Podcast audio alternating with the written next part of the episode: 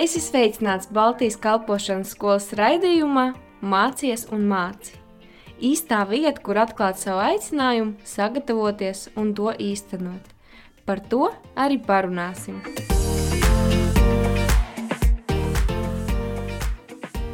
Esiet sveicināti ar jums kopā ēterā. Esmu es Eva Mence, un jūs šobrīd klausieties mācies un māci programmu no Baltijas kalpošanas skolas Ozolniekos, kuru arī es savukārt pirms pieciem gadiem esmu pabeigusi. Un man ir tā iespēja dalīties ar to, kas ir manā sirdī jums šajā, šajās uh, programmās, un es aizņemšu ēteru aptuveni 29, 30 minūtes šodien no jūsu laika, lai padalītos, um, kas ir manā sirdī, par ko es jūtu, kas Dievam ir ļoti, ļoti svarīgi mums kā Kristus sekotājiem. Un kopā no manis būs aptuveni trīs programmas um, visas šīs sezonas laikā. Mēs zinām, ka ir daudz dažādas zināšanas, kuras mēs varam iegūt, Un es vēlos runāt par vienu no galvenajām lietām, kas raksturo cilvēku kā, kā īstu patiesu kristieti. Un, manuprāt, tās ir attiecības ar Dievu. Attiecības ar Dievu, tas ir tas, par ko mēs runāsim šajās trīs uh, manis izveidotajās programmās ar Dievu palīdzību, jo es ticu, ka mm, tas, ka mēs esam kristieši, uh, vai mēs esam kristieši, nosaka nevis tas, ko mēs darām, vai kā mēs izturamies, bet gan tas, ka ir, ka mēs esam Dieva bērni. Tas, ka mēs kaut ko darām, to, kas ir rakstīts uh, bībelē, ka mēs atspoguļojam savā dzīvē bībeli, tas ir tādēļ, ka mēs to esam izpratuši, kā Dieva bērni, un tādēļ mēs to pildam. Bet uh, pēc kā tad var noteikt patiesi to, kā tu esi kristietis? Um, salīdzinājums tam varētu būt um, es kā māte un mana meita Sāra, uh, viņa ir mana meita nevis tādēļ, ka viņa kaut ko dara, uh, ka viņa mani klausa, bet tādēļ, ka viņa ir dzimusi manā ģimenē, viņa ir mana meita, un pēc tā var noteikt to, ka viņa tā tad ir mana pilntiesīga mantiniece, meita, tas, ka viņa mani klausa un dara to, ko es viņai lieku vai palūdzu, tas ir tādēļ, ka viņa mani mīl un viņa vēlas būt man paklausīga meita. Un tieši tāpat ir arī mūsu attiecībās ar Dievu, ka mēs Pirmām kārtām mēs esam kristieši tādēļ, ka mums ir attiecības ar Dievu caur Jēzu Kristu. Mums ir attiecības, uz kurām Dievs mūs ir aicinājis caur Jēzu Kristu, un mēs darām visas lietas, kas ir, kas mums, kuras mums māca Jēzus caur Bībeli, tikai tādēļ, ka mēs to esam izpratuši. Mēs darām Bībeli, jo mēs esam to izpratuši, mēs mīlam Dievu, un tādēļ mēs kalpojam un izpaužam uz āru mūsu kristietību. Bet pat, pašu pamatā, šodien es vēlos runāt par to, ka runāt par būtiskāko, kādēļ Dievs ir katru no mums radījis. Kādēļ, kāda ir pati galvenā jēga, kādēļ Dievs mūs katru ir radījis? Viņš mūs ir radījis attiecībām ar sevi, ciešām, mīlestības pilnām attiecībām ar sevi.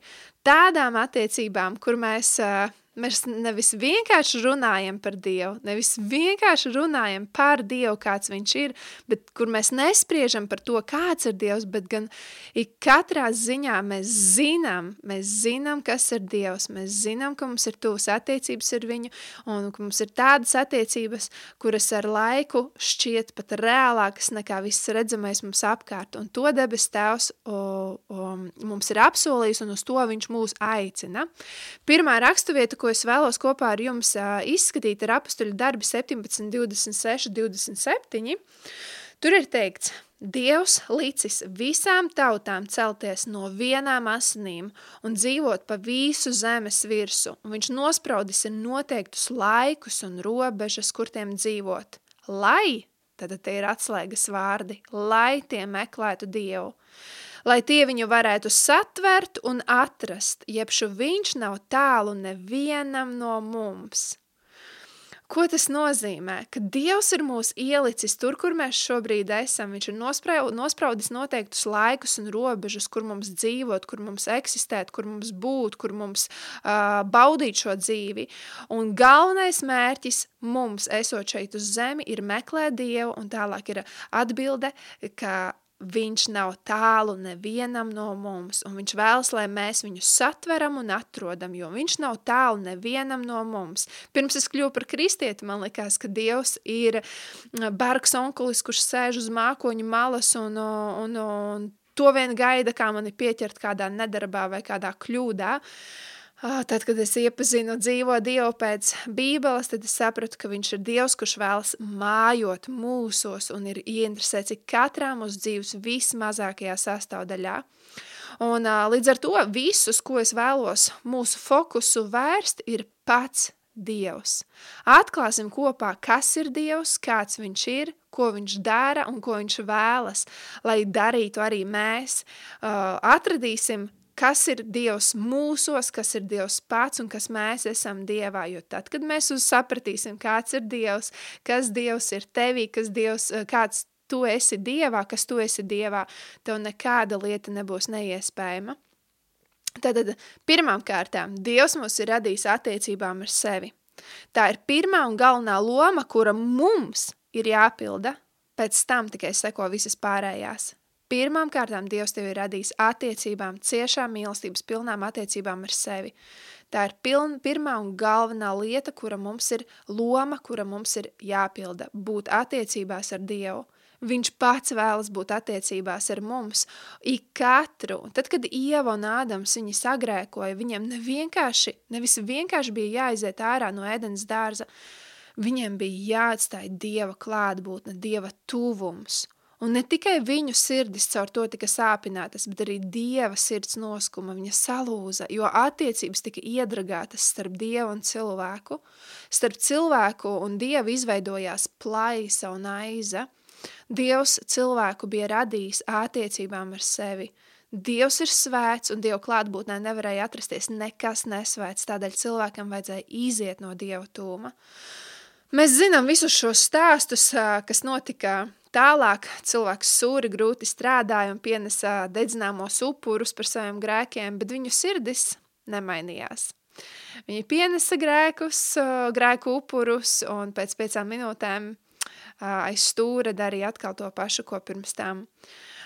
Viņu sirdis nemainījās un, un Dievs, Dievs teica, ka viņam jau riebj, viņa dvēselē riebj visi šie dedzināmie upuri, jo cilvēks sirdis nemainās. Un ko Dievs izdarīja? Dievs vēlējās būt tuvu uz zemes. Dievs nebija tālu no cilvēka, bet grēks bija pārāk tuvu cilvēkam. Mm, ja mēs varētu uzzīmēt, tad tas aptuveni izskatītos tā, ka vecajā derībā Dievs mājoja templī, liels templis, um, vizuāli no augšpuses, ja mēs skatītos, kā tas ir, ir trīs, uh, trīs zonas templim, un uh, bija prie, pie, pagalms, tad bija svētā vieta, kas bija templī, un tad bija visu, visu svētākā vieta, kur, kur, bija, kur atradās šis te šķirsts altāris dieva, un viņa tūmā varēja atrasties tikai un vienīgi izredzēti cilvēki. Tie bija priesteri, izraudzīti, viņi varēja iet dievu tūmā, Un uh, no tā, ko viņi saņēma atrodoties šajā templī, no tā arī tajā laikā visa tauta dzīvoja. Visa tauta dzīvoja no tā, ko priesteri bija saņēmuši, ieejot Dievu visu svētākajā vietā, uh, esot Dieva tuvumā. Uh, Jēzus Kristus, viņš tad, kad nāca, viņš atjaunoja starp cilvēku un Dievu šo sākotnējo statusu, kāds bija Ādamam un Ievai šo sadraudzību ar Dievu. Tas bija galvenais mērķis Jēzum Kristum mūs izglābt, lai mēs būtu atkal atjaunotās attiecībās ar Dievu, kādas sākotnēji bija Ādamam un Ievai. Tur, kur bija plaisa un aiza, tur Jēzus izveidoja tiltu, un viņš pats ir šis tilts. Jēzus ir vienīgais ceļš, Un Bībelē ir teikts Jāņa atklāsmes grāmatā 1, 5 līdz 6. Viņam, Jēzum, kas mūs mīlējis, kas mūs ar savām asinīm atsvabinājis no mūsu grēkiem un kas mūs darījis par ķēniņiem, par priesteriem Dievam, savam tēvam, viņam, lai ir slava un vara mūžu mūžos. Un uh, tas nav vienkārši amats, par kuru, kuru Dievs iedeva konkrētiem cilvēkiem, ieejot visu svētākajā vietā. Tam ir kāda nozīme. Agrāk tātad Dievu klātbūtnē, Dievu klātbūtne mājoja templī, pieeja bija tikai priesteriem, izredzētiem cilvēkiem, un viņiem bija pieeja pie Dieva tūma, pie šīs sadraudzības ar Dievu. Vārdnīca mums atklāja to, ka priesteris, tas bija cilvēks, kurš kalpoja Dievam profesionāli. Viņa uzdevums bija ieiet templī, būt piepildītam ar Dievu, būt piesātinātam un caurvītam ar pašu Dievu, kļūstot par vienu veselu, lai no viņa, no šī cilvēka, no šī priestera varētu izplūst tālāk dzīva Dieva izpausme – Cilvēki dzīvoja no, um, no šīm te atziņām, kuras bija saņēmuši priesteri ieejot Dievu tūmā. Priestera uzdevums bija sazināties ar Dievu, uh, būt pilnībā pakļautam Dieva rīcībā, lai nodot tautai svētību – Priesteris tas nebija tikai cilvēks, kurš strādāja Dieva labā. Dieva nodoms nebija aicināt priesteri strādāt, strādāt priekš paša Dieva. Viņa nodoms bija, lai priesteri atsaucas Dieva aicinājumam tikt piepildīties ar pašu Dievu. Priesterā galvenais uzdevums nebija strādāt Dieva labā, bet gan pavadīt laiku Dieva klātbūtnē, līdz kamēr šis priesteris kļūst par vienu veselu ar Dievu garā. Priestera pienākumos bija ne tikai ne tik daudz kā darīt kaut ko kunga labā, bet gan būt kunga pārņemtam. Un Dieva izpratnē priesterība bija tāda darbība, kurā cilvēks ir piesātināts un pārņemts ar pašu Dievu. Uh, jā, protams, priesterim nācās laust maizi uz galda, iedegt lampas, aizdedzināt vīrakus, bet bija kas īpaši dziļāks un svarīgāks. Ieiet visu svētākajā vietā un kādu darbu tur darīt? Nekādu. Visa cilvēces darbība tajā vietā apstājās. Priesterim vienkārši bija jāatrodas Dievu klātbūtnē un jāļauj Dievam sevi piepildīt. Ar ko? Sevi pašu ar Dievu pašu. Un tad, kā rezultāts tam visam, Dieva būtība plūda caur priesteri uz tautu, un visa tauta, visi tika svētīti no tā. Tad īstais darbs bija tas, ka Dievs plūda caur šo priesteri. Nevis, ka mēs kaut ko daram priekš Dieva, bet ka mēs ļaujam viņam mūs pārņemt un tad viņš plūst caur mums, un tā tad ir īstā darbība, tā tad ir īstā kalpošana. Izlasīsim, kas ir rakstīts 1. pētera 2.9, tā ir atslēgas rakstu vieta šiem raidījumiem, bet jūs esat izredzēta cilts, ķēnišķīgi priesteri, svēta tauta, dieva īpašums, lai jūs paustu tā varenos darbus, kas jūs ir aicinājis no tumsas savā brīnišķīgajā gaismā.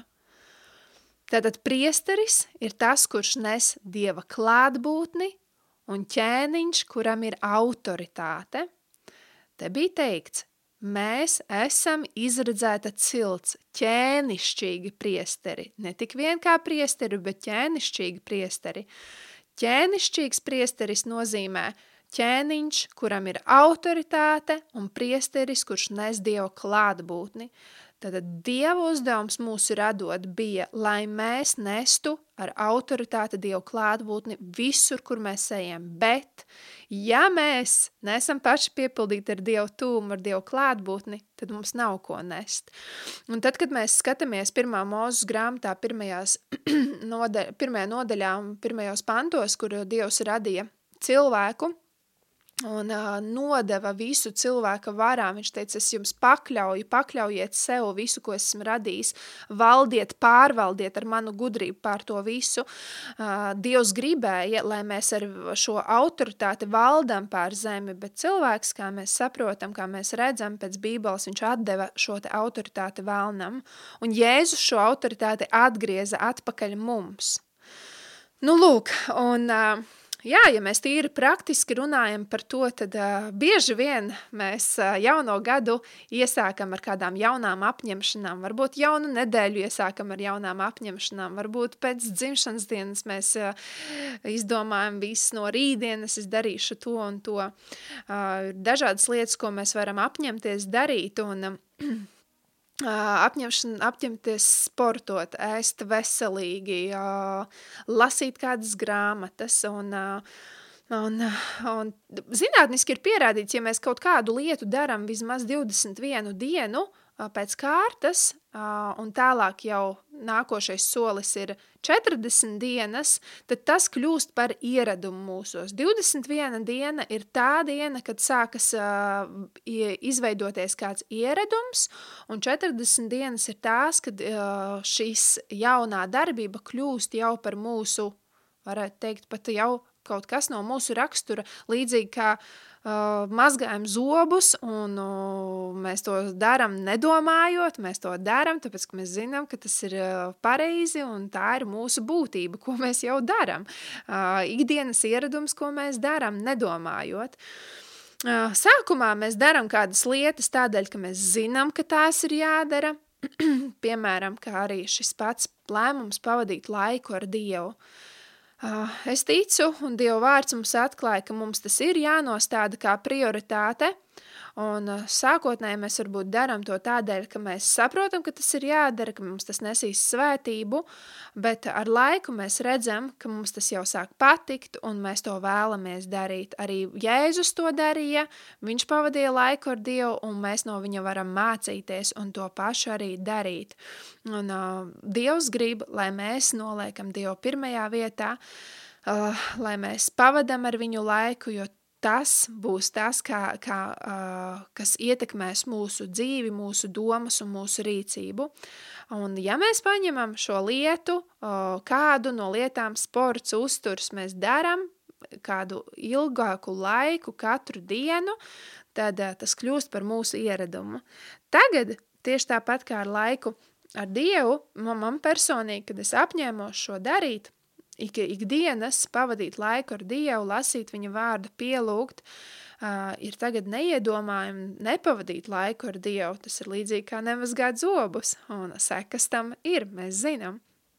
Nu, lūk, un tieši tāpat arī mums nepavadot laiku ar Dievu, tam ir sekas. Uh, Pirmā lieta, kuru Dievs atklāja tad, kad es sāku nākt viņa tūmā, kad es sapratu, ka paša pamatā, kristietības pamatā, man kā kristietē, kā Dieva meitai, ka man ir jāveido attiecības ar viņu, pirmā lieta, kad es nācu viņa tūmā, viņš man sāka atklāt – Ah, es pamodos piecos no rīta, tagad es tā nemostos agri no rīta, kā, lai pavadītu laiku ar Dievu, taču es biju apņēmusies to darīt piecos no rīta, un es nācu Dievu klātbūtnē, un es eh, citēju visas savas vajadzības, visas savas nepieciešamības, visu, ko es vēlos sevī mainīt, aizlāpīt, aiztaisīt, izmainīt.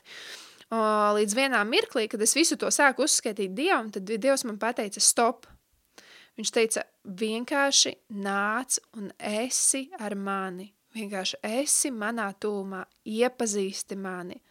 Pat ne tik daudz no tā visa, ko es tev varu dot, bet mani pašu mani pašu, un arī mēs šeit Bībeles skolā, un, um, un uh, es ticu, ka jebkur, kur mēs nododam kādas zināšanas uz priekšu studentiem, uh, es ticu, ka tā ir pati galvenā lieta, kas mums ir jānodod, viena no svarīgākajām lietām, kas mums ir jānodod katram kristietim, veidot personīgas attiecības ar Dievu, pašam veidot šīs personīgās attiecības ar Dievu, jo tas būs tas, kas tevi kas tevi mm, virzīs uz priekšu tavas personīgās attiecības ar viņu. Nu, lūk, un tad, kad es nācu Dievu tūmā, viņš man teica, pietiek, ne, neuzskaiti man lūdzu visas šīs vajadzības, kas tev ir, tik daudz, kā vairāk, vairāk iepazīsti mani, jo viņš jau visu to zina. Viņš zina visu vēl pirms mēs viņu lūdzam. Protams, tas nenozīmē, ka mēs nekad nevaram uzskaitīt visas lietas, bet es sapratu vienu atslēgu. Ja es koncentrēšos uz savām kļūdām, uz to, kas manī ir jāmaina, tad es no Dieva ņemšu kā metodi to, ko viņš man var iedot. Kad vairāk es sapratu, ka man ir jānovērš fokus no sevis un man ir jāpievērš savs fokus uz Dievu, un tad, kad es pievēršu savu fokusu Dievam, Viņš ir tas, kurš mani izmaina. Viņš ir tas, kurš pats izmaina manī šīs lietas un uh, piepilda ar visu, kas man ir nepieciešams. Šodien no rīta tieši kā reiz pavadot laiku ar Dievu, es es pielūdzu, es, es dziedāju Dievam dziesmas, es izliku savus sirdies, viņu apbrīnoju un slavēju, un, un tad es vienā mirklī tad, kad jau gāju uz beigām šis mans tuvums ar Dievu, es, es sapratu, ka es neesmu palasījusi bībeli, Un uh, es domāju, nu labi, es varu vēl desmit minūtes ātri palasīt. Un es palasīju bībeli, un es palasīju tikai pāris vien pantus, un ziniet, uh, Un šie panti mani tik ļoti iedrošināja, tik ļoti, ļoti pacēla mani. Kaut gan nebija jau arī skumjš periods, vai es no šiem pantiem arī nesaņēmu kādu gudrību savai tālākajai dzīvei, bet es vienkārši iepazinu Dieva sirdi. Es ieraudzīju, cik viņš ir liels un varens, kāda ir viņa sirds, kādas ir viņa metodes, viņas atšķirās no šīs pasaules metodēm. Un mana sirds, mana, mana diena piepildījās ar, ar pārplūstošu prieku no tā, ka es vienkārši iepazinu Dievu. Tāds ir viņa mērķis, ka mēs viņu iepazīstam. Un, zini, ja tu nepazīsti Dievu, ja tu nespēji viņam uzticēties, ja tu nespēji viņam uh, uz viņa uzkraut visas savas nastas, jo viņš saka, nāciet pie manis, Mm, un dodiet man visas savas visas lietas, un, un es tās nesīšu, un es tās celšu. Ja mēs to nedaram, un ja mēs to nespējam izdarīt, tad tas ir tikai tādēļ, ka mēs viņu vēl nepazīstam. Mums ir jāiepazīst pats Dievs. Agrāk, tad, kad es nācu pie Dieva un es teicu tā, tad es vēlos vaļā tikt mm, no greizsirdības, no lepnības un dažādām lietām, kad viņš man atklāja, ka tā vietā, lai meklētu to, kas Dievam ir pieejams – Jā, viņš arī atbrīvo, viņš atbrīvo no šīm lietām un maina šīs lietas, bet tā vietā, lai meklētu to, kas Dievam ir pieejams, daudz efektīvākas pārmaiņas būs tad, ja mēs meklēsim pašu Dievu, viņa seju, mēs iepazīsim viņa sirdi, to, kā, kāda ir Dieva pamata būtība. Un kāda ir tad Dieva pamata būtība? Dieva pamata būtība ir tas, ka viņš ir persona. Viņš saka, es esmu persona, viņš ir persona. Uh, Psalmos 27.4 ir rakstīts, Vienu es izlūdzos no tā kunga, pēc kā es kāroju un ko es meklēju, ka es varu palikt tā kunga namā, viņa klātbūtnē visu savu mūžu, skatīt tā kunga jaukumu, viņa seju un pielūgt un apdomāt viņu viņa svētajā vietā. Es, šis pants ir skatīts no paplašinātās bībeles, tātad um, vienu es meklēju, palikt tā kunga klātbūtnē visu savu mūžu un skatīt tā kunga seju un pielūgt un apdomāt viņu viņa svētajā vietā. Agrāk es domāju, ka šis pants runā par to, ka es um, izlūdzos savu glābšanu, lai pēc šīs dzīves nonāktu debesīs un būtu ar Dievu mūžīgu, mūžīgi, taču no paplašinātās bībeles mēs saprotam, ka tur ir teikts, ka ikdienas Viens mums ir jāmeklē ikdienas – Dieva vaigs, Dieva seja, Dieva tūms, Dieva klātbūtne, Dieva sirds. Jo, ja mēs tikai koncentrējamies uz sevi, tad neko labu mēs tur neieraugam. Dievs saka, nemeklē, nemeklē sevī vainas, nerunā ar mani par visām savām vainām. Mani tas nepagodina. Iepazīsti mani, pavadi laiku ar mani, vēro, kāds es esmu, un tad atzīsti, ka es mājoju tevī, un tu redzēsi, kā viss mainās. Pāvils saka, aizmirstams to, kas aiz muguras, es stiepjos pēc tā, kas priekšā. Zini, tu inficēsies no tā, ar kuru pavadīsi laiku. un tu kļūsi tāds pats. Bībelē ir rakstīts, slikta kompānija, slikta sabiedrība samaitā labus tikumus. Ja mēs koncentrēsimies uz sevi, tad, tad mēs esam pārņemti ar sevi, un mēs bieži vien krītam depresijās. Oh, bet ja mēs koncentrējamies uz Dievu, tad mēs vēl lielākā pakāpē viņu iepazīstam, vēl lielākā pakāpē mēs uh, redzam, kāds viņš ir, un mēs kļūstam viņam līdzīgi, kā Bībelē ir teikts. Jo mēs esam pēc viņa līdzības radīti, un kā Jēzus ir teicis, kāds es esmu šī pasaulē, tāda arī jūs esat šī pasaulē. Kāds es esmu, tāda arī jūs esat šī pasaulē. Mm. Jēzus teica, ka viņš dara tikai to, ko Dievs viņam liek darīt. Un uh, tikai to. Un vai mēs esam tādi? Bet mēs varam, mēs varam darīt to, ko Dievs mums liek, ja mēs pavadam laiku ar Dievu, ja mēs iecinam viņu ik katrā savas dzīves vismazākajā sfērā būt klātesošam. Kādēļ te ir teikts tieši viņa seju? tieši viņa seju, lai mēs meklējam viņa vaigu, viņa tuvumu. Līdzīgi kā uzņēmumā mēs varam zināt par uzņēmumu pakalpojumiem, produktiem, varbūt zināt kontaktus un darbiniekus, bet, bet varam neiepazīt pašu sirdi, kas ir aiz šī uzņēmuma. Mm, kad mums ir jāiepazīst. Man bieži vien uzrunā tieši tādu uzņēmumu vai produktu vai pakalpojumu, kur es redzu paša cilvēka sirdi iekšā, kur, kas ir šis cilvēks, kas ir kurš dod šo pakalpojumu, šo produktu. Nevienmēr, ne visur, bet bieži vien tas iedod pievienoto vērtību un uh, manas sirds atsaucas.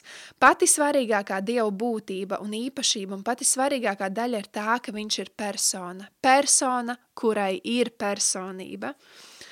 Uh, vai jums ir tā gadījies, ka kaut ko steidzami vajag un, un mēs domājam, domājam un domājam, un tad iedomājamies par kādu cilvēku, uh, oh, varētu viņam piezvanīt, viņam palūgt šo lietu, bet tad do, sāc domāt, ai, bet kā tas izskatīsies, kas ar viņu vispār tik sen neesmu komunicējis, un tagad es viņam zvanīšu, lai kaut ko iegūtu.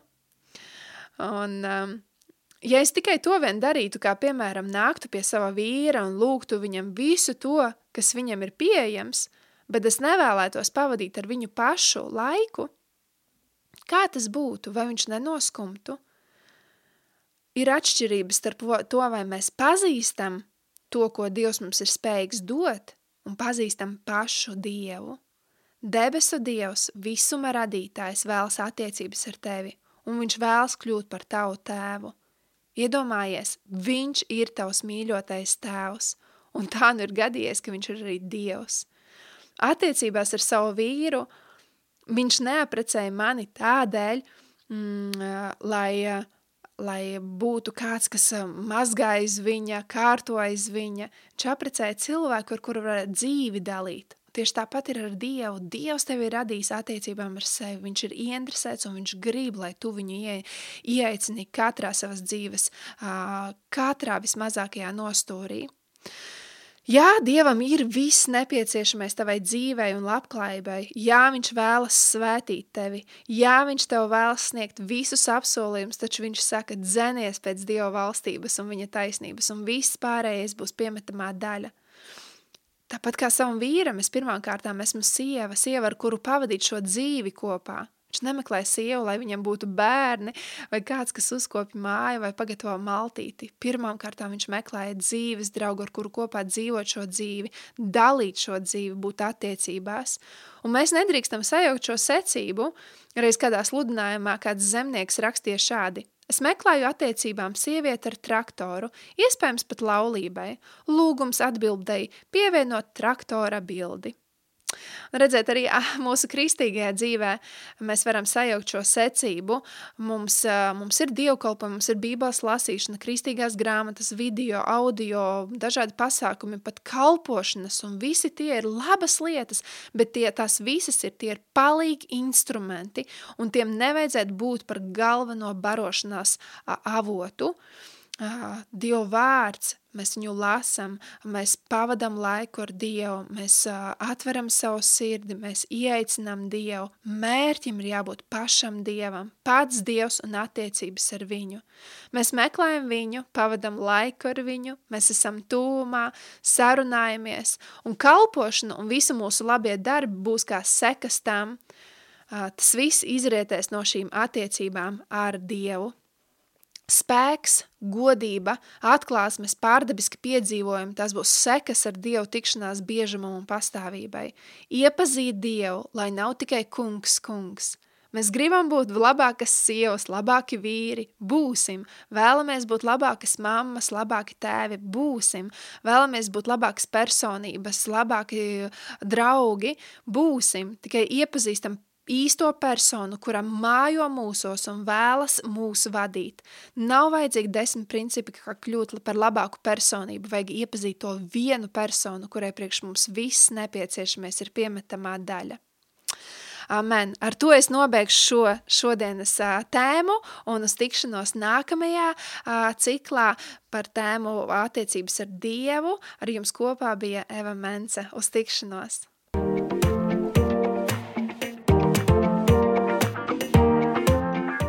Tu klausījies Baltijas kalpošanas skolas raidījumā Mācies un māci. Dieva gudrībā un viņa vadībā tevai dzīvei ir nozīme.